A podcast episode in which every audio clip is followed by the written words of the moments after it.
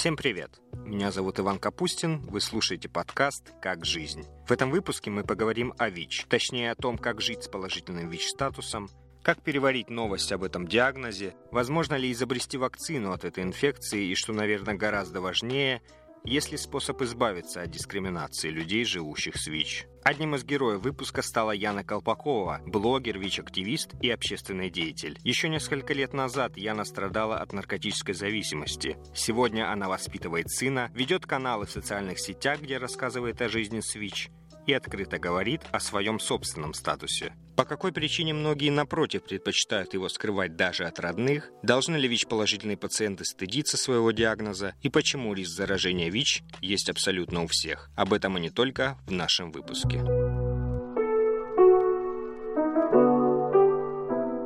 Большинство людей занимаются сексом, и у большинства людей есть э, риски инфицирования ВИЧ. Я рассказала сразу, конечно, родственникам, а, им было все равно. Мы должны обязательно говорить с подростками о сексе. У каждого человека либо знакомый, либо знакомый знакомого, либо родственник, так или иначе инфицирован ВИЧ. Я просто хотела сказать, что с этим можно жить, и все.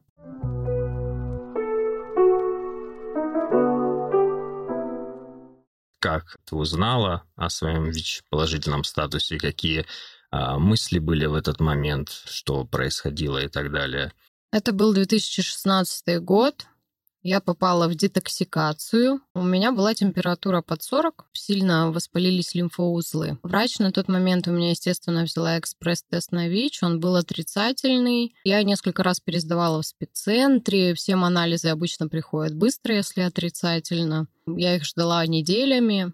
Ну и, в общем, в июне 2016 года я уже стояла на учете. Сам инцидент э, произошел в районе 8 марта, когда я использовала не то, что не стерильный инструментарий, просто в веществе была кровь венозная чужого человека. И, собственно, вот так я и заразилась. Скажи, а возможно ли вообще в одиночку справиться с этой новостью? Что ты думала после того, как э, тебе озвучили этот диагноз? Ну, у меня была реакция максимально такая отстраненно агрессивная.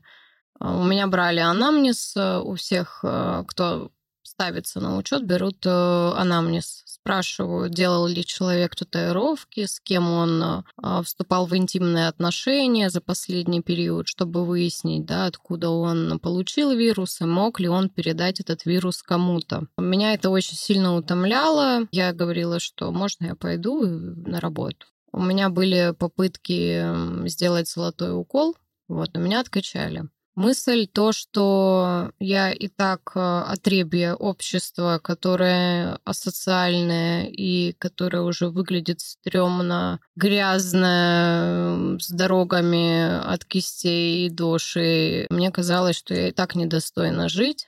А ВИЧ уже просто меня добил, и я думала, что все, я никому не буду нужна.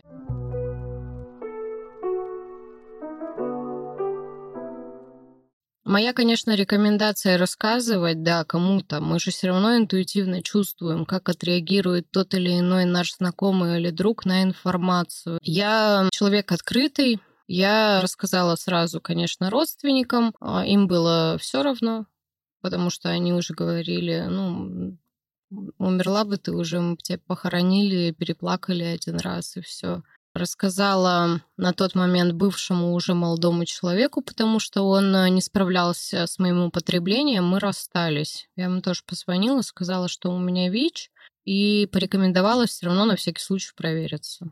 Он проверился отрицательным, э, оказался, и заблокировал меня. Наверное, у меня было просто тотальное нежелание жить в принципе из-за других особенностей, не из-за ВИЧ. ВИЧ-то был последней каплей. Вот если смотреть по многим историям, то, наверное, конечно, у всех делится жизнь на до и после.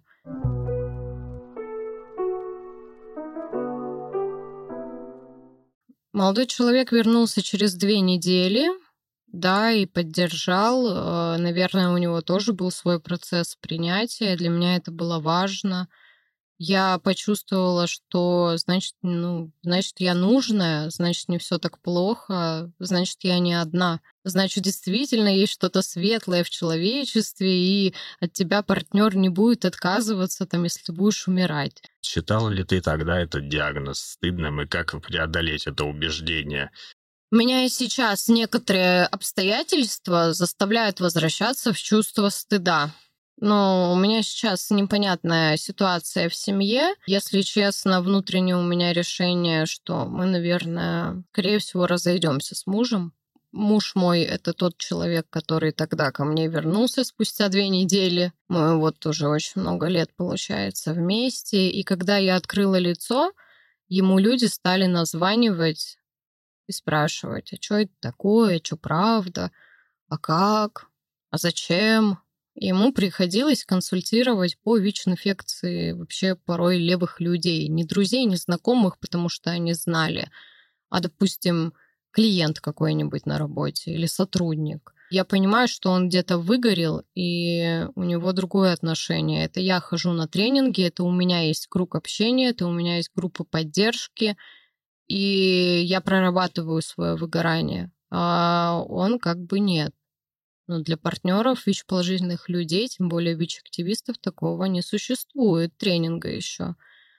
И это тоже такой момент, что должна быть семейная терапия в этом ключе. Мы пришли к этому, потому что от этого будет здоровье зависеть психическая атмосфера в семье и, соответственно, физическая. Мой муж говорил мне, чтобы я увольнялась с работы, закрывала свой блог, что он не может это больше терпеть. Сейчас мы в какой-то паузе находимся. Я понимаю, что у нас просто разные взгляды. Мы пришли на концерт недавно просто. Так вышло, что за столиком к нам подсаживались незнакомые люди. И мы начали все представляться, говорить, кто чем занимается. И я сижу рядом, понимаю, что ему это неприятно, и я наступаю себе на горло и просто говорю, что я там работаю пиарщиком в фонде социальном. Хотя, по сути, я не хочу скрывать э, свой статус. Я хочу, чтобы как можно людей об этом больше знало, правильной, грамотной информации. Но я чувствую стыд перед ним, что я сейчас это озвучу. И я, получается, не свободна уже в этих отношениях. Возможно, что-то изменится, но это всегда догоняет чувство стыда. Или знаете, когда ты приходишь к проктологу, и тебя он начинает просто доставать, откуда у тебя ВИЧ, каким сексом ты занимаешься,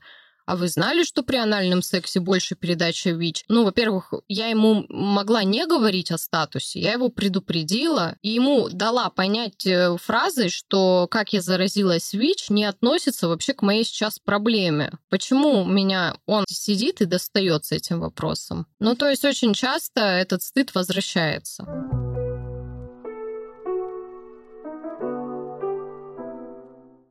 Скажи, пожалуйста, когда и как ты приняла решение открыть свое лицо? Ну, я всегда говорила, что для меня жить э, с закрытым лицом более некомфортно, чем жить с открытым лицом. Все-таки для меня молчать всегда тяжелее. И я бы открыла его раньше, и хорошо, что я его открыла, наверное, позже, вот такой заход. Потому что если бы я, наверное, открыла в нестабильном психическом состоянии сразу лицо, мне кажется, я бы не выдержала этой всей истории. Поэтому я его открыла спустя пять лет, получается. У меня был один момент, это моя семья. То есть мой, мой муж, он был против всегда. И вот просто в 2020 году я его, видимо, достала, и он сказал, ладно, если для тебя это важно, делай. Потому что много было предубеждений. А как же я, как ребенок, вот это бла-бла-бла. Ну и как бы а по итогу-то, ну все, ну все норм, как бы в школе никогда не было никаких проблем. Ну то есть вот проблемы были только в голове мужа, получается. И как как показала жизнь, они остаются, да. А почему вот лично для тебя было важно рассказывать о жизни Switch э, в открытую, с открытым лицом? Ну, честно, не знаю. Я просто хотела сказать, что с этим можно жить, и все. Каждый человек, он очень индивидуален, у него есть специфические особенности. Каждая позиция имеет место быть. Начнем с того, что я изнасилованный в детстве ребенок, и преступника в детстве не наказали, потому что это был отец э, моей мамы. И меня заставляли молчать много лет. Меня заставляли много молчать обо всем, подстраиваться, быть хорошей девочкой. Про наркоманию мою маме. Маме было очень стыдно всегда. Для меня это было просто сказать, что я есть. Неважно какая, вот свич, наркоманка. Вот я есть, и я имею право быть. То есть, если брать личные мотивы, это было, наверное, вот так. Просто это уже был крик такой, что я не могу больше. Наверное, 2020 год для меня был такой, по-настоящему отстоять себя перед обществом, перед миром в целом и отстоять других. Я потом начала чувствовать, что я реально отстаиваю других людей, которых э, не уважают врачи, которых не принимают порой родители собственные, которых бросают, которым не дают второй шанс тупо потому, что когда-то они употребляли. В 2020 году я продала салон красоты, я работала и просто начала вести блог без всякой задней мысли. На самом деле это меня даже подкосило, потому что я не ожидала, что это такая будет волна, конечно, и поддержки, и волна убийственного хейта просто. Ну, то есть, если бы я не ходила на психотерапию, я не знаю, мне бы было, наверное, очень э, тяжело, потому что очень многие, кто открывал свои лица, потом по итогу либо удаляли, сносили свои аккаунты, либо становились такими полуоткрытыми. Просто прекращали вести активную социальную позицию, уходили в семью, и редко люди о них э, стали слышать, потому что это очень тяжело. Когда все говорят, что это хайп на ВИЧ и пиар, э, это, это правда тяжело. Если бы не группы поддержки, на которых я видела каждый раз новых ВИЧ-положительных людей, которые плачут, потому что они получили диагноз, и они ко мне подходят, обнимают и говорят, слушай, я читал твой блог, мне он помог, если бы не это, я бы уже давно, ну, как бы прекратила этим заниматься. Ну, то есть тут такая слава как бы сомнительная очень.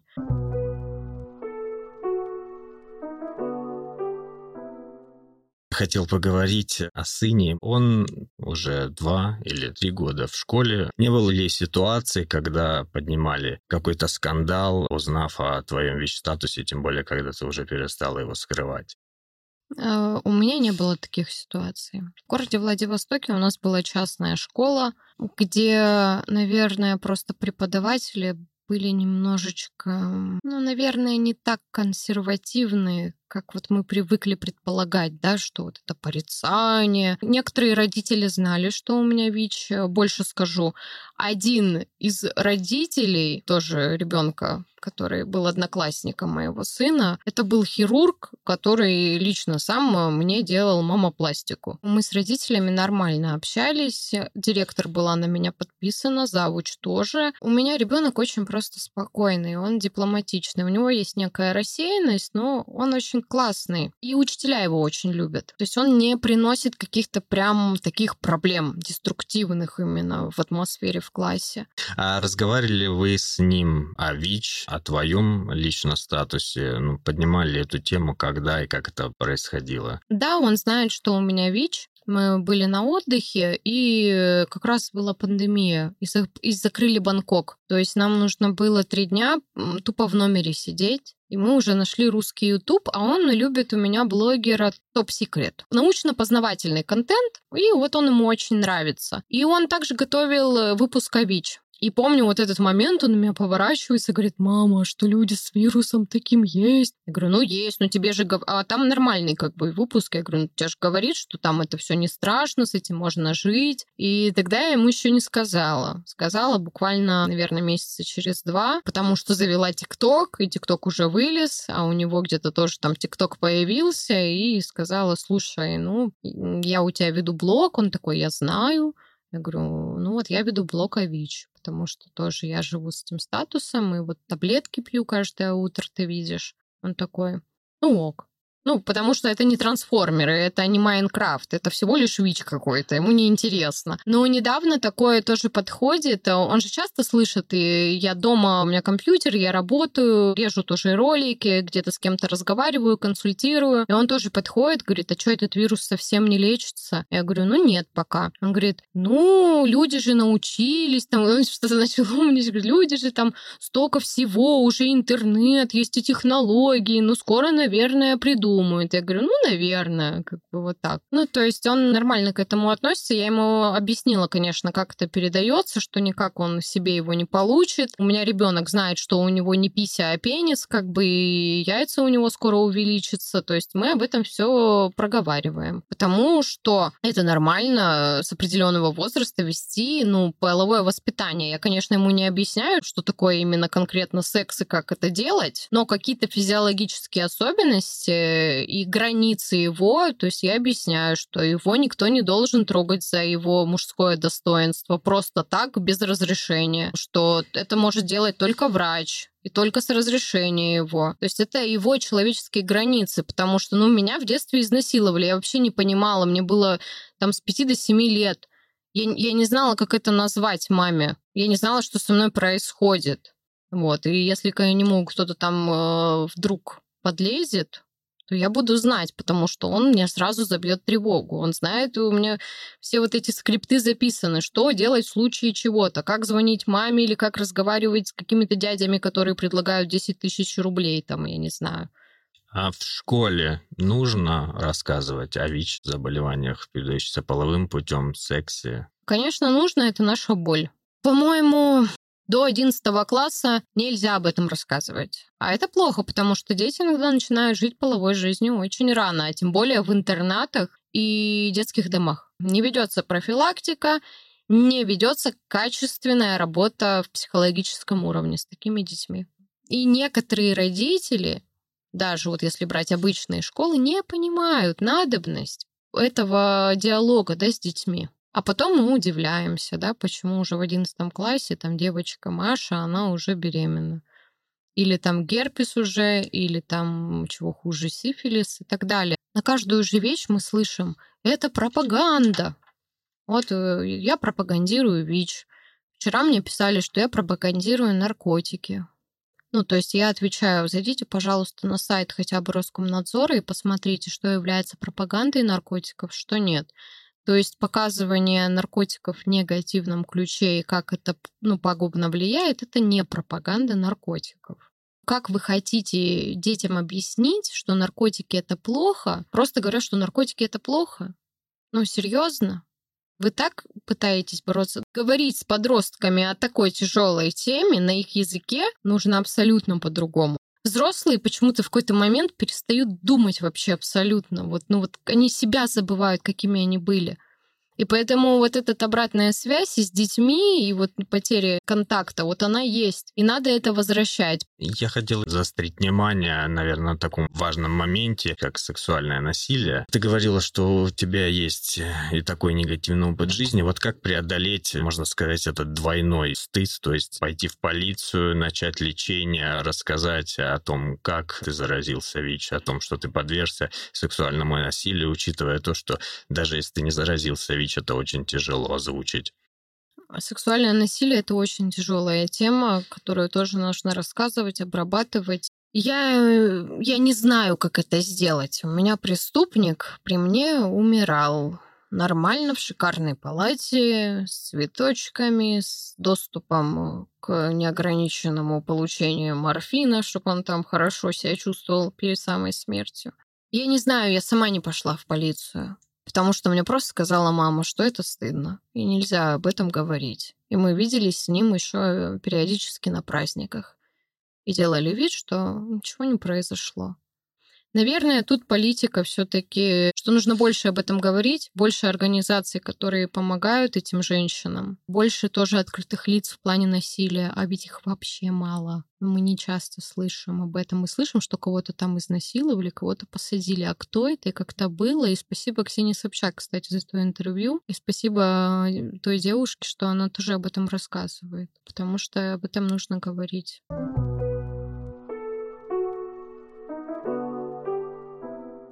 Напротив меня Конов Данила Сергеевич, кандидат медицинских наук, врач-инфекционист, главный врач университетской клиники H-Clinic. Спасибо большое, что нашли время пообщаться. Я хотел бы обратиться, наверное, к вашему опыту, ведь врач первый, кто узнает о диагнозе пациента, о его статусе ВИЧ-положительном и сообщает ему. Скажите, на ваш взгляд, нужно ли в данной ситуации подбирать какие-то слова, может быть, давать советы, как это принципе, происходит? Вот этот э, процесс э, сообщения диагнозом состоит из нескольких частей, это нужно понимать. Первая часть — это та часть, которую э, мы должны выполнить еще до проведения теста. У нас в России обязательным является э, дотестовое консультирование. То есть человек, который хочет сдать анализ на ВИЧ, он должен получить дотестовое консультирование, в рамках которого ему расскажут, для чего он делает тест, как э, этот тест будет проводиться, когда он получит результаты, что они будут означать, что делать в случае положительного результата, что делать в случае отрицательного результата и так далее. То есть ему предоставляется полноценная информация а, еще до того, как этот тест будет проведен. Это э, до тестовое консультирование является обязательным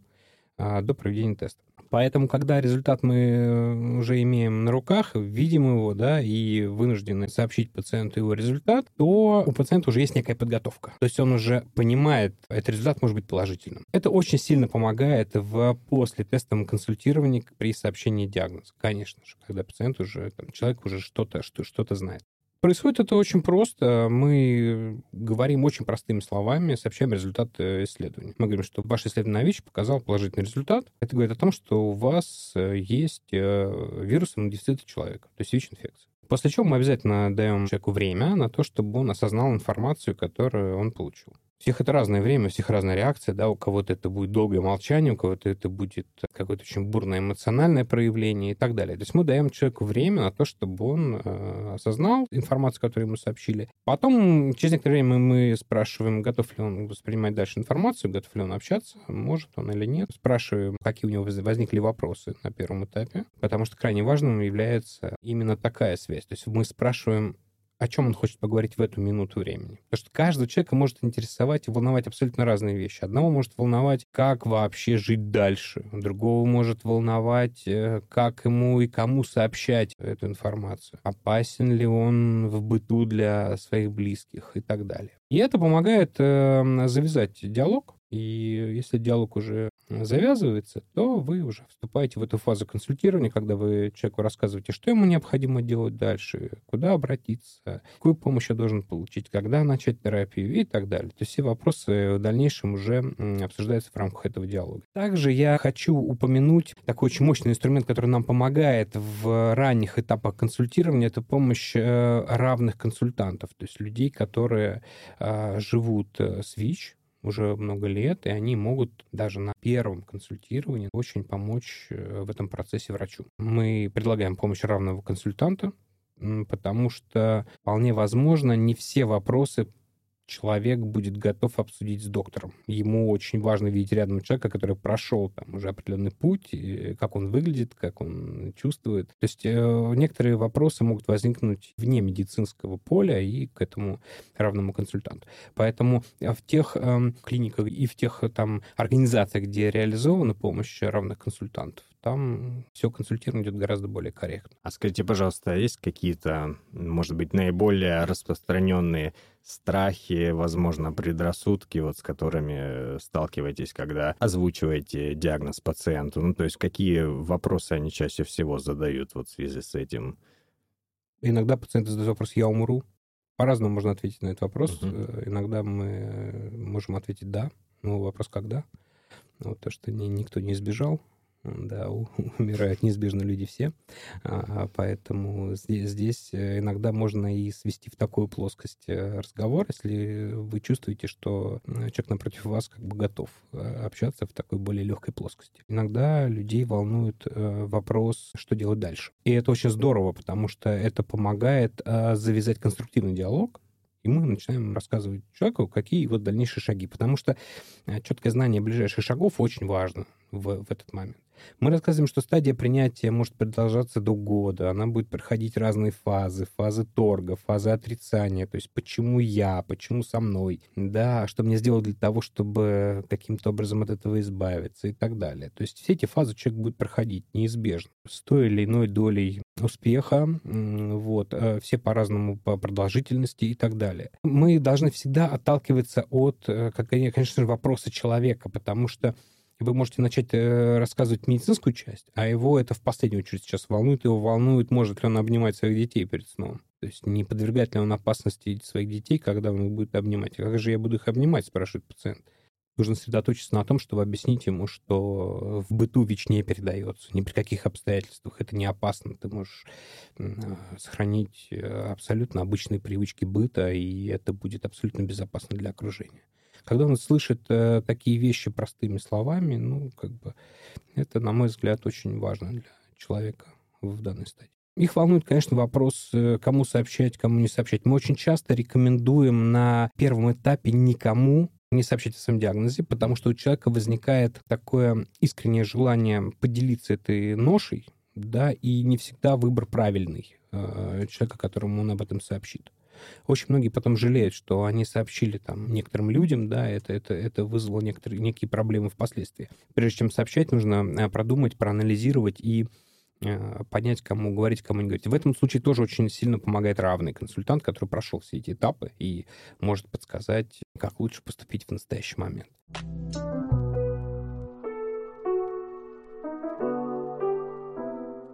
Можете ли вы озвучить э, вот, по пунктам, что должен делать человек, когда он узнал о своем э, ВИЧ-положительном статусе или подозревает, что у него, например, есть ВИЧ? Какая у него программа действий должна быть? А, ну, тут совершенно разные программы. Э, если вы подозреваете, что у вас ВИЧ, вам нужно пройти обследование и э, выяснить, есть у вас ВИЧ или нет. Если, например, человек э, понимает, что он обладает достаточно рискованным поведением, то есть у него возникает риск инфицирования ВИЧ регулярно, то в этом случае он немножко больше знает о ВИЧ, и чуть-чуть более спокойно может воспринять факт заражения, если все-таки оно происходит. А, если результат отрицательный, то нужно получить консультацию, как не заразиться. Если у человека результат э, положительный, то в этом случае на консультации врач-инфекционист рассказывает о дальнейших шагах. Какие шаги у человека с подтвержденным диагнозом. Человеку необходимо дообследоваться для того, чтобы понять, в каком состоянии пребывает его иммунная система.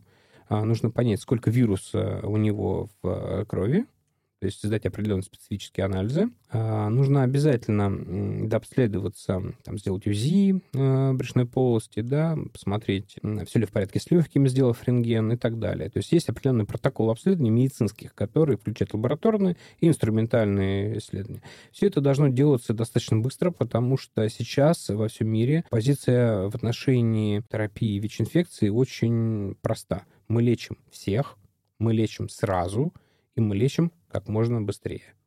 То есть терапию э, человек должен получить в, в идеале в день, когда он получил диагноз. Он должен, в принципе, в идеале уйти уже с лекарствами, зная, как их принимать. Чуть более худший вариант, но тоже вполне прекрасный, если он получит терапию в ближайшие 5 дней от момента э, выявления ВИЧ-инфекции. В дальнейшем мы рассказываем ему а, о том, в какие сроки ему необходимо обследоваться и как, за какими параметрами следить, здоровья и переносимости терапии. Потом мы рассказываем ему, что ему необходимо обязательно пройти вакцинацию от управляемых инфекций. У людей, живущих с ВИЧ, есть определенный протокол вакцины профилактики, который предполагает, что ряд инфекций, которыми, которые он может принести более тяжело, он должен от этих инфекций быть привит. Мы ему рассказываем, как это сделать.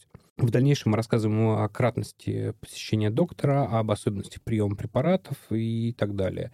И, в принципе, в дальнейшем, когда мы понимаем, что человек абсолютно стабилен по своему соматическому здоровью, он принимает антиретровирусные препараты в срок, он не пропускает, он привержен к терапии, имеет хорошие результаты обследований, то его кратность визита к доктору может быть один раз в полгода или один раз в год, при условии, что они адекватно лечатся и принимают терапию постоянно. А можем мы поподробнее поговорить об э, антиретровирусной терапии? С какой периодичностью э, нужно принимать? Какие есть ограничения в повседневной жизни, в питании, может быть, когда ты проходишь эту терапию? Что она дает? Потому что не все люди ВИЧ принимают э, эту антиретровирусную терапию, как я понимаю. Да, зачем она им нужна, да? То есть э, ключевой вопрос, зачем мне нужна терапия, если я себя хорошо чувствую? Это, кстати, частый вопрос, который задают люди с ВИЧ. А, когда мы говорим им о системном приеме лекарств, люди, живущие с ВИЧ, они пользуются достаточно жесткими формулировками. Они могут сказать, это на всю жизнь, это навсегда препараты.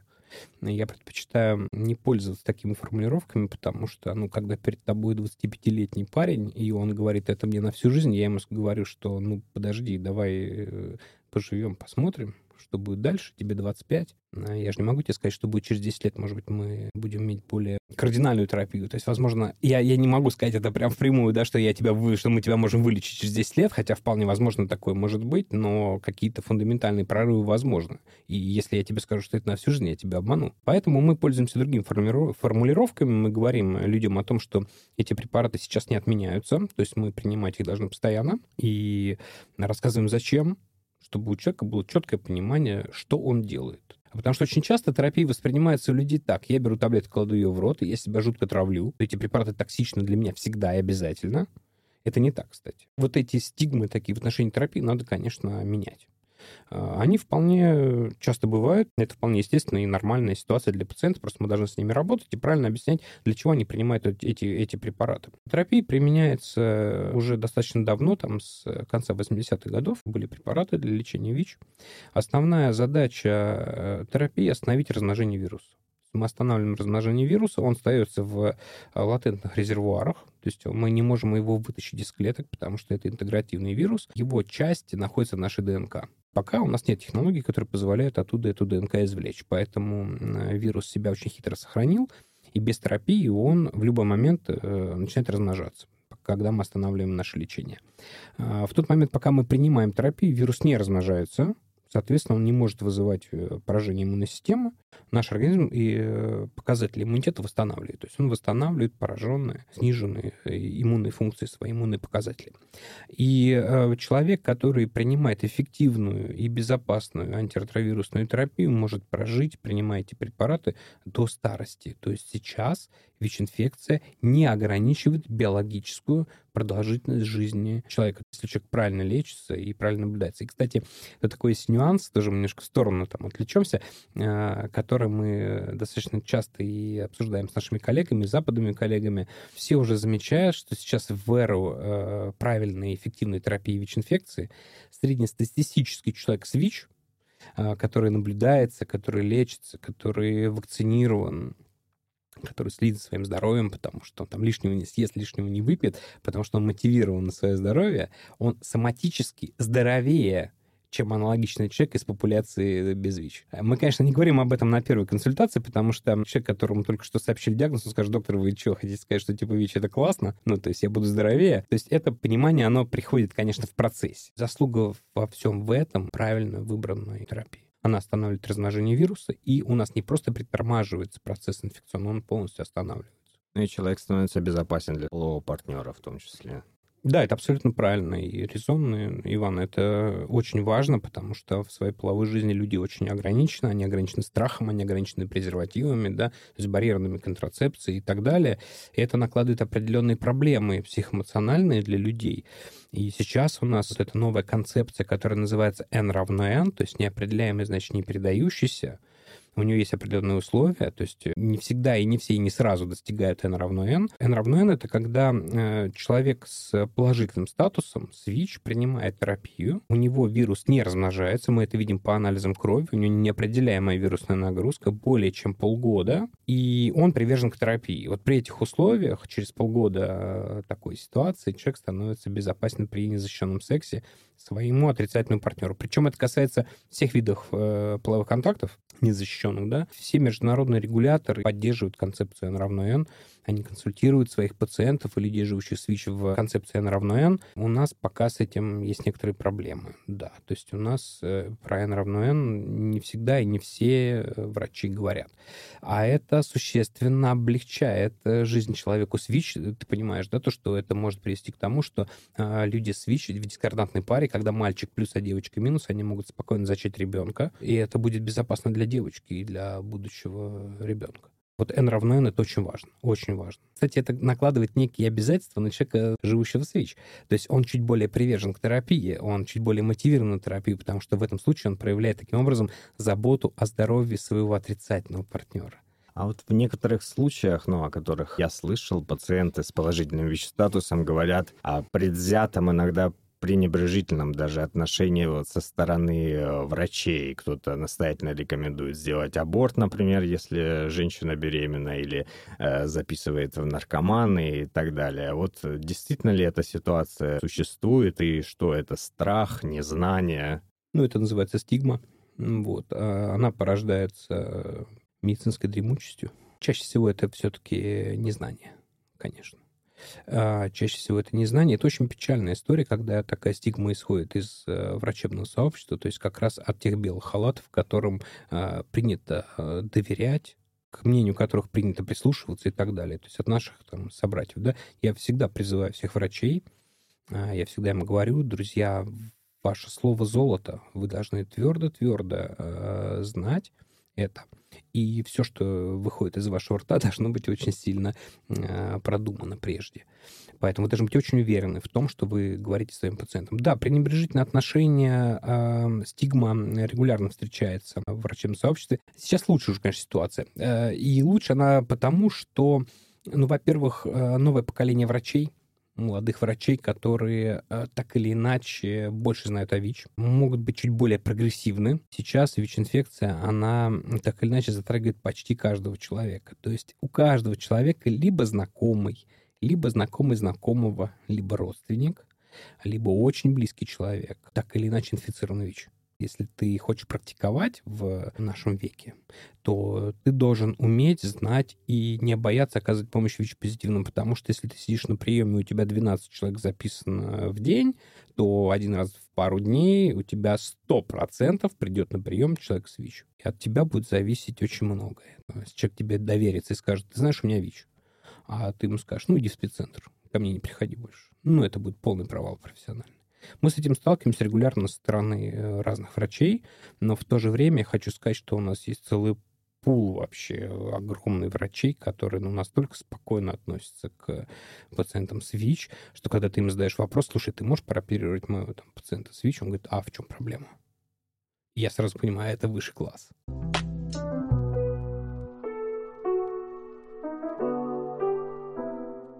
А, скажите, а вот продолжение темы буквально в сентябре ЦНИ эпидемиологии Роспотребнадзора опубликовала статистику, согласно которой заболеваемость ВИЧ в России на 100 тысяч населения в 10 раз выше, чем в странах Европы. Вот о чем говорит эта статистика? На ваш взгляд, неэффективность методов профилактики или борьбы, или о чем-то другом? Стратегии э, профилактики, э, которые показали свою эффективность в мире и в России, к сожалению, не работают. Этих стратегий несколько. Основная стратегия — это все-таки э, вот в настоящий момент это терапия как профилактика — то есть чем больше людей мы лечим, тем меньше они будут э, заражать э, людей вокруг. То есть для того, чтобы реализовать эту стратегию, мы должны, а, как можно больше людей выявить с ВИЧ, как можно больше людей охватить нашей заботой, то есть нашей терапией, у как можно большего количества людей, которые получают терапию, она должна быть эффективной. Такая есть концепция 90 90-90. То есть 90% людей с ВИЧ на конкретной территории, например, возьмем любую страну, да, а, должны знать о своем статусе, 90% из них получать антиретровирусную терапию, и у 90% из них терапия должна быть эффективна. И вот считается, что в этом случае у нас есть шанс остановить эпидемию на конкретной вот территории, в конкретной стране. Но в России пока до этих показателей целевых достаточно далеко. Мало назначить терапию. Важно как бы сохранить приверженность к этой терапии. А если вы используете старые схемы, которые могут быть токсичны, тяжело переносимы, которые неудобны в приеме, то в этом случае э, высок достаточно процент отказа пациентов, там, например, в первый год терапии. Он скажет, да ну, я не буду это принимать, я не сплю, у меня кружится голова, меня тошнит, у меня диарея, и зачем я буду пить эти таблетки, если я до приема этих препаратов чувствовал себя прекрасно, а тут мне начали дали таблетки, которые должны спасти мне здоровье, а я от них чувствую себя отвратительно. У нас есть одна проблема, которая тормозит вот эту стратегию терапии как профилактика, это отсутствие в широком доступе современных препаратов. То есть современные препараты для лечения ВИЧ-инфекции, они должны быть удобны в приеме, то есть это должен быть однократный прием один раз в день, это должна быть, ну, в идеале одна таблетка, это должны быть препараты с идеальной переносимостью, то есть человек должен принимать и не чувствовать, что он лечится. Кстати, вот интересный пример, когда у меня пациенты, которые раньше лечились более старыми препаратами, при приеме которых они плохо себя чувствовали, когда они переходят на современные препараты, он говорит, слушай, что-то не так, меня перестал тошнить, я стал себя прекрасно чувствовать, я, мне хочется заниматься спортом. Это точно таблетки, может быть, ты мне даешь какую-то плацебо, может быть, это пустышка. Я говорю, да нет, это просто современный препарат, они такие должны быть. Есть условия для практически для всех препаратов, что вы должны принимать его в одно и то же время. Ну, то есть там есть люфт, конечно, в пару часов. Для современных режимов это не проблема. Но в идеале человек должен быть э, дисциплинирован в этом и должен принимать, в общем-то, в одно отведенное время. Если препарат современен, если он удобен, если он не вызывает дискомфорта у человека и дает ему такие бонусы, например, как n равно n, ну, такой человек будет привержен, конечно, к лечению. Это очень важно.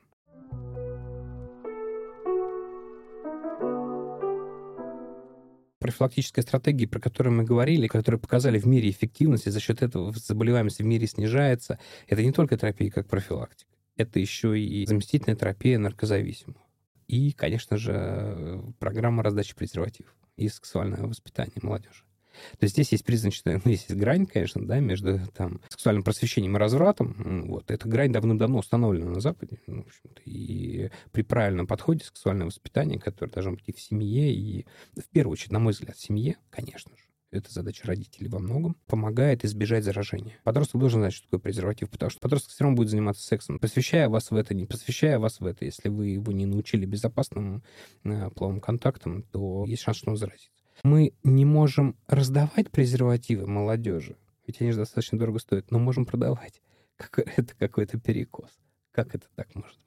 То есть, если мы раздаем презервативы, мы стимулируем их к сексу, а, а если мы их продаем, то нет. Ну, не у всех подростков есть деньги на презервативы. И он все равно будет заниматься сексом. Ну, как бы, это подросток. Человек в 16 лет очень трудно объяснить, что, ты знаешь, ты должен сохранить э, там, девственность до момента, пока ты не встретишь именно того человека. Я не говорю, что это плохо, это очень классно, это очень здорово. Воспитание морали задача родителей. Просто не всегда получается. Он может жить совсем в другой парадигме, и ему нужно сделать э, секс безопасным. Научитесь сделать его безопасным. Да, мы частично затронули эту тему. Я хотела вас спросить, как вы относитесь э, к сексуальному образованию в школах, и действительно ли э, оно может коренным образом изменить ситуацию с ВИЧ, вот, в частности, в России? А, этот вопрос э, сексуального просвещения, он очень непростой. То есть мы должны обязательно говорить с подростками о сексе, потому что если не от нас, то они узнают это в другом месте. Они неизбежно узнают. Мы же с вами знаем про секс да, мы откуда-то получили эту информацию. Да. Поэтому, если эта информация будет правильной, э, выверенной, четкой и доступной и по возрасту правильно преподнесенной, я не вижу в этом проблемы. Но у меня есть э, твердое убеждение, что колоссальная задача в сексуальном просвещении подростков лежит на их родителях. Мы можем делегировать это школе, мы можем делегировать это каким-то другим специалистам, но как так, вы же родитель. В идеале от вас должны исходить самые правильные слова для вашего ребенка. Поэтому надо еще научить родителей сексуально просвещать своих детей в правильной мере. Это очень важно. Перекосов очень много, мы понимаем, да? И в мире перекосов много. Есть много перекосов, которые я, допустим, не очень поддерживаю. А, но, тем не менее, если не мы расскажем им о сексе, им расскажет кто-то другой, и не факт, что это будет корректно, правильно и безопасно для подростка.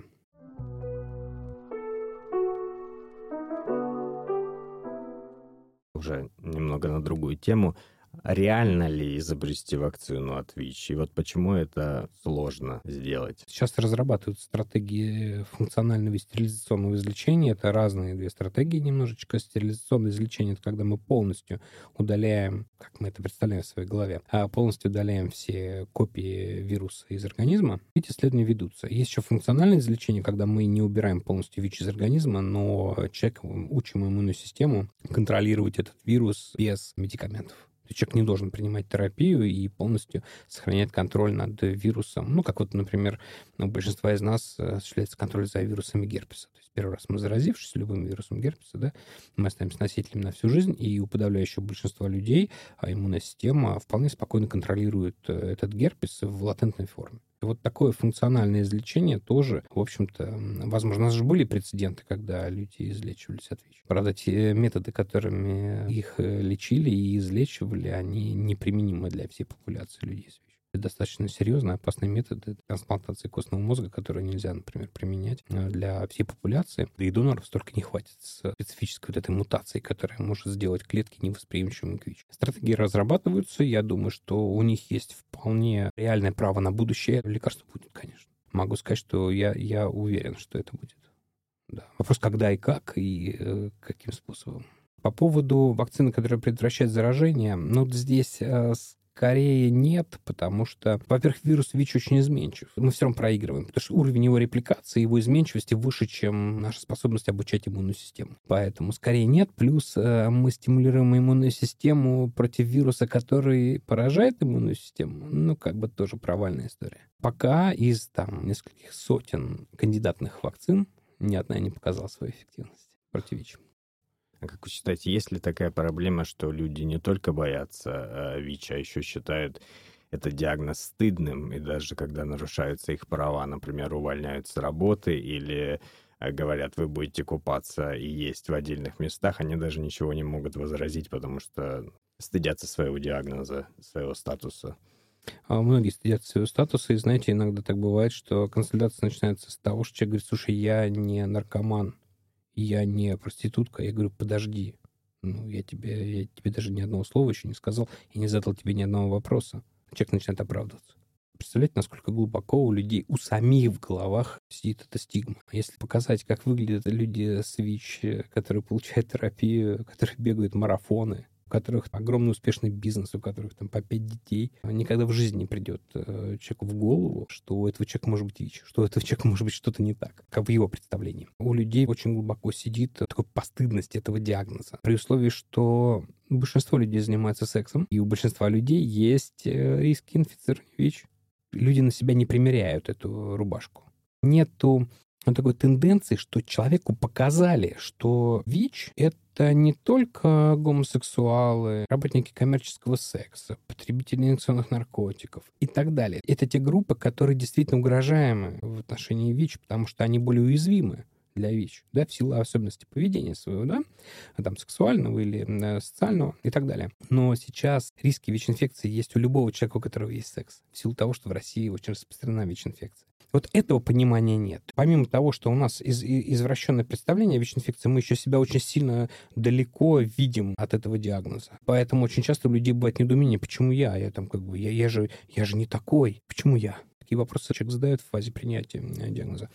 А вот на первый взгляд как будто бы невозможно разработать вот этот план действий, чтобы избавиться от стигматизации и дискриминации в обществе по отношению к ВИЧ-инфицированным, если брать масштаб страны, например. Об этом надо говорить, как мне вот меня пригласили, мы же об этом говорим. Желательно, конечно, чтобы были созданы условия для людей с ВИЧ, которые позволяют им открыть лицо, чтобы больше и больше людей увидело, что это обычные люди, ничего не отличается от тебя. У них такая же семья, у них такая же работа, такое же хобби, как у тебя и так далее. Почему порождается страх и стигма у человека в голове? Потому что он себя не ассоциирует с этим диагнозом.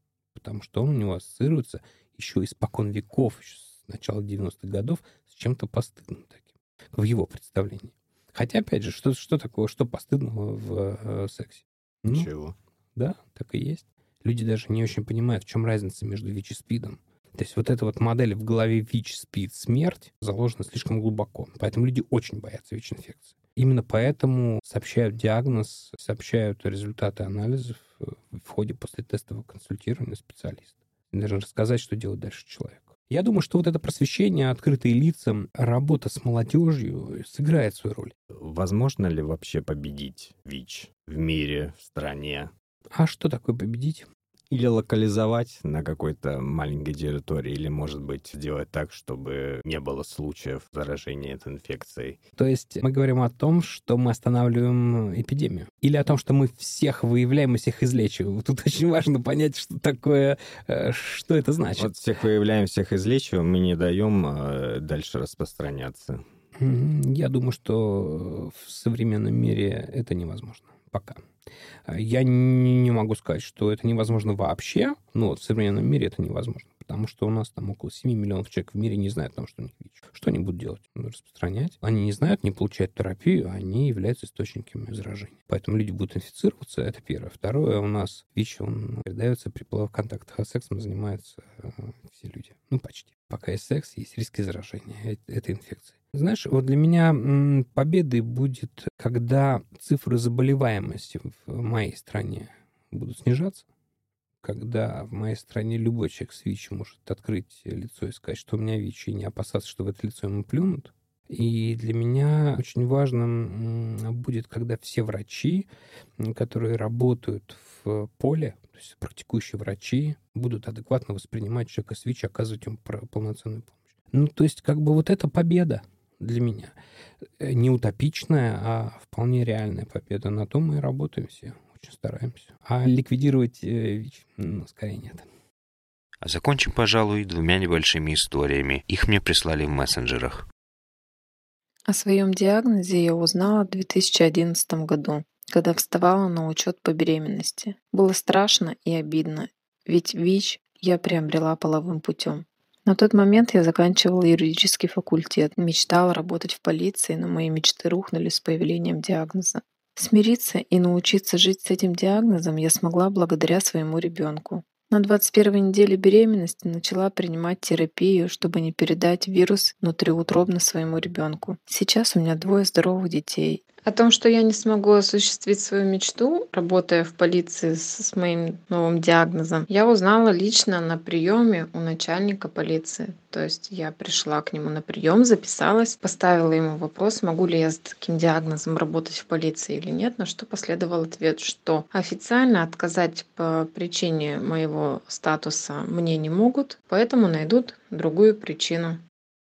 Привет, меня Маша зовут. Я употребляла наркотики. Узнала я о своем ВИЧ-статусе в 2019 году в наркологии. Сначала думала, что это конец, что скоро умру, но потом переосмыслила все, начала лечение, кардинально поменяла образ жизни, и теперь я могу сказать, что я счастливый человек. Лицо я не открываю, больше всего беспокоит то, что могут узнать родственники мужа или что из-за моего статуса начнут терроризировать мою семью. Мы познакомились с ним в прошлом году. О том, что я ВИЧ-положительная, он не знал. Я не хотела ему говорить, потому что я думала, что ничего серьезного у нас не будет. Но в процессе я поняла, что испытываю к нему симпатию, что я тоже ему близка, дорога. Я приняла решение ему сказать. Мне было очень страшно. Я ему сказала. Он сначала спросил, что он тоже теперь болен. Я сказала, что нет, я принимаю лечение, я не являюсь переносчиком этого заболевания, да, то есть, что я не могу его заразить интимным путем. После чего он заплакал и спустя два дня сказал мне, что мое заболевание не будет являться причиной, по которой мы там с ним разойдемся, что он хочет продолжать со мной отношения. Мы поженились, я родила здорового ребенка. Когда я употребляла, у меня были отношения интимные с мужчинами. Для меня это был такой высокий класс мужчин, то есть там юрист, врач, они были женаты, так как я внешне на наркоманку особо похожа не была. Я надеюсь, что я на тот момент еще не болела, потому что